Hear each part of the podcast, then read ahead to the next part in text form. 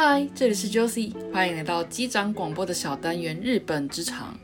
你也在日本工作吗？还是你对日本的职场文化也感到非常的好奇呢？在机长广播之日本职场这个小单元里，Josie 我将在每一个小单元用一个日文单字或是片语，告诉你我在日本职场文化的所见所闻。准备好了吗？那我们上班喽！我还有过在吗？欢迎来到用一个日文单字让你了解日本职场的单元。今天的主题是找工作时绝对不可以忽略的福利コース，福利后生，也就是公司福利啦。所谓的福利コース，也就是企业在支付员工薪水之外，为劳动者提供的生活资源系统，从公司可以得到的各种服务。这个公司的福利可以分为法定的福利，还有法定外的福利。 那法定的福利呢？也就是说，你身为公司的正社员，就是公司必须要给你的一个服务。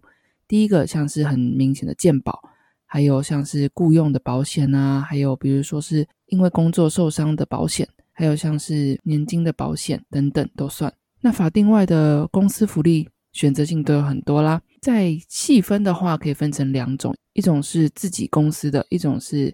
委托外部公司得到的员工福利，自家公司提供的福利呢，像是员工食堂的补助、家族补助、住宅补助津贴、交通费、特别休假、育儿补助，还有资格取得补助等等。那另外一个像是使用外部公司得到的员工福利，像是旅行的时候有减免啊，就机票费的补助啊，或是像是一些运动的健身房等等的补助费等等都算哦。在日本，这些公司福利很充实的公司，通常都被称为白企业 （white 企一般在就职活动或是说转职的时候呢，你可以看到这些所谓的福利后生有哪些内容。其实这个部分是除了薪水之外，还蛮重要的一个部分。一般公司除了法定的公司福利之外呢，还有哪些内容？我这边整理一下，大多企业都会有的福利给大家介绍一下。第一个是储蓄制度。所谓的储蓄制度呢，就是从你每个月中的薪水扣除一部分的金钱，直接形成公司内的储蓄制度等等。那公司帮你存钱，跟你自己把钱存到银行有什么样的差别呢？其实一般来说。公司内的储蓄这个制度会比银行存款的利息还要高，甚至于在年末的时候可以收到几万块的一个临时的收入。那对于自己如果不擅长理财，或是说存钱啊很被动，有时候要存就忘记存的人的话，如果有这样子一个福利制度，其实还蛮能够让你促使强制储蓄，还不错的。第二个是社员持股会，这个呢是只限于有上市上柜的公司，意思就是说。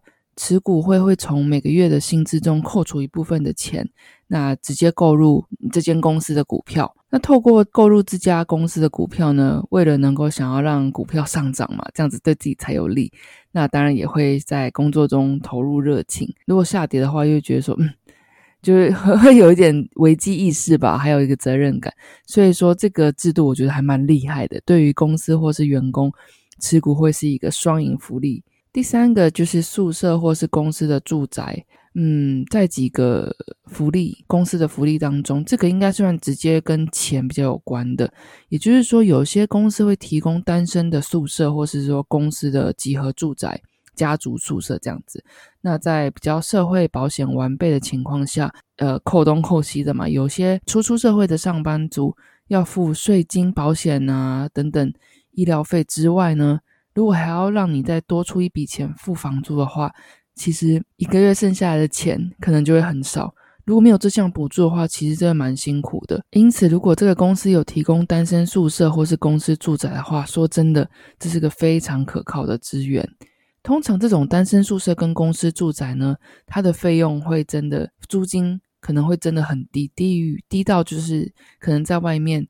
连车位都租不起的一个金额，那只要支付一点点的房租，然后还有自己的开销，像是水电、网络、瓦斯这种的话，那其实这比起你一开始在找工作的时候跟猎头或者说公司讨价还价，我的薪薪水要涨个一两万块，比起来的话，这个可能会相对来说让你省更多钱。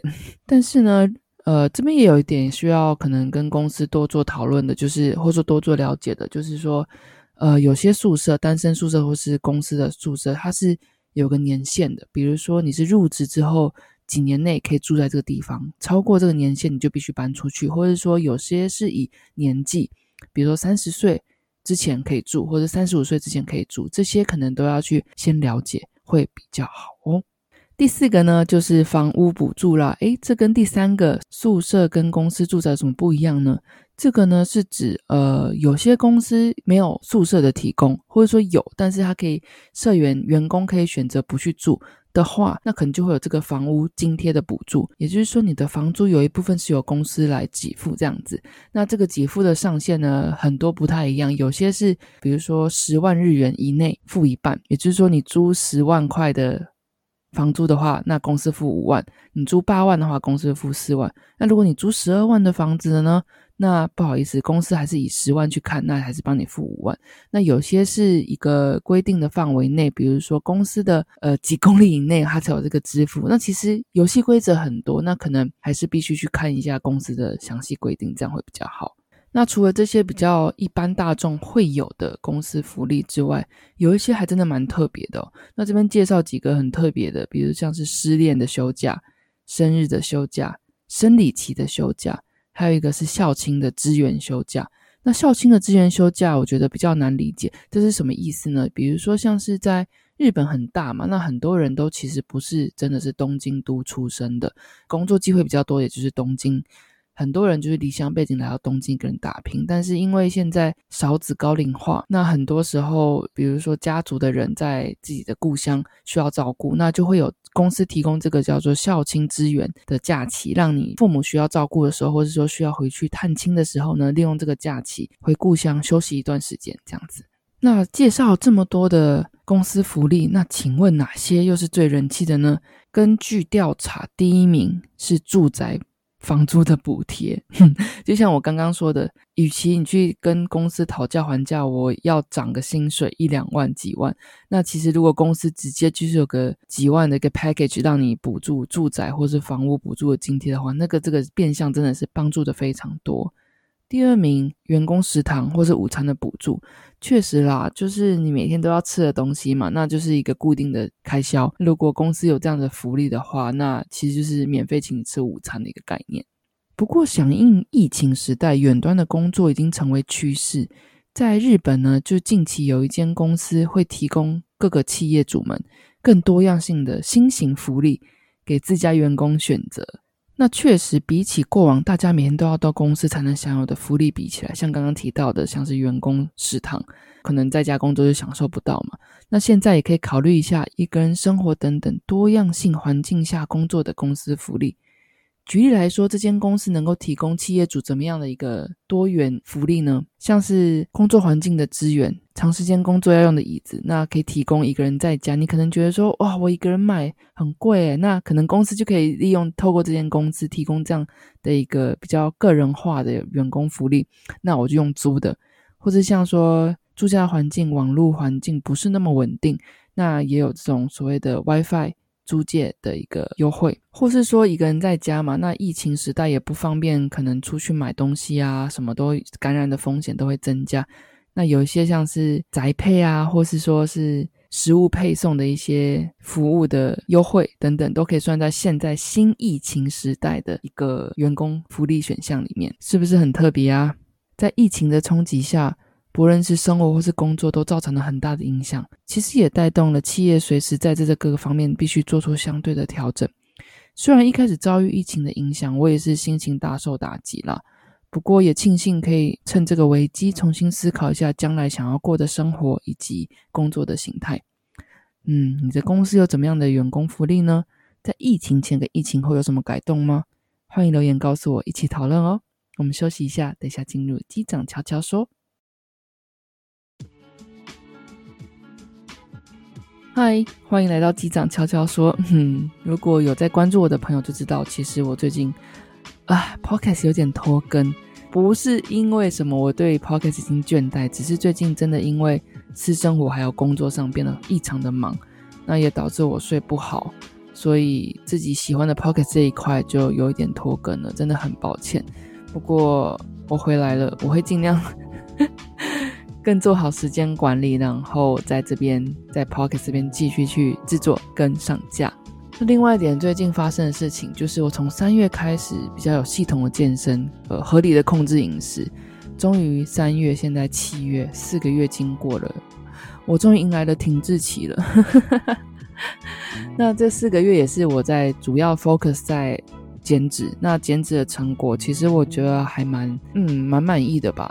体脂肪降了七点七趴，那体重其实只降了四公斤。增肌跟减脂是两回事，但是我觉得所谓的新，我称为新手福利期吧，可能目标是减脂，但是你在同时做重量训练的时候，肌肉是还是会慢慢拉上来的，导致于说最后的体重的结果。一增一减，可能结果就是只有四公斤。但是在看体脂肪跟肌肉量的情况下，体脂肪是我觉得蛮不错的一个突破啊。那但是现在就进入了停滞期嘛。那接下来我现在正在跑的菜单是增肌期，要比较 focus 在重量训练，还要吃东西也要吃的比较多。那同时也要突破自己的停滞期，我觉得 个人觉得啊，会比减脂期还要辛苦。不过嗯，是值得我去努力的。那就。拭目以待吧。另外一点，最近的觉得嗯有点冲击的新闻，就是大家都知道日本有一个吉普力美术馆嘛，那可能疫情一年多以来，长期面临休馆，还有入馆人数的限制等等，收益无法支持美术馆营运下去，因此在福鲁萨多诺泽，也就是翻成中文叫做故乡税吧。他们这边提出了一个解决的办法。那故乡税呢，就是指说民众呢可以选择地方自治捐赠，帮助他们的地方有更好的发展。要不然税金都会集中在东京都嘛。那像是吉普里美术馆呢，它就是属于东京都的三英市，已经脱离了东京的二十三区，是一个比较郊区的一个地方。那他把自己的这个希望大家支援的这个愿望呢放在这边，希望大家募款去帮助这个吉普里美术馆的运营。那目标是希望募集一千万日元，协助美术馆协助美术馆运营下去，还有修缮一些硬体设备。不过以美术馆的人气来说，哦，开始募款的三天以来，已经突破了百分之一百三十三点一，也就是已经突破一千三百三十一万日元啦。嗯。真心希望可以保存下来了。今年二零二一年的十月，这个吉普里美术馆也是迎来他的二十岁生日。那希望真的可以活过二十岁生日，然后继续运营下去。因为对于我觉得，对于游客来说，这是一个必去的观光点。那对于住在日本的人来说，那是一个想要继续延续下去的一个有形的文化财，一个很重要的必须保存下去的文化的一个形式吧。哎，说到这个，等疫情过去，我还想去参观呢。最近你发生了什么样的事情呢？欢迎都跟我分享哦。那我们就下次再见喽，拜拜。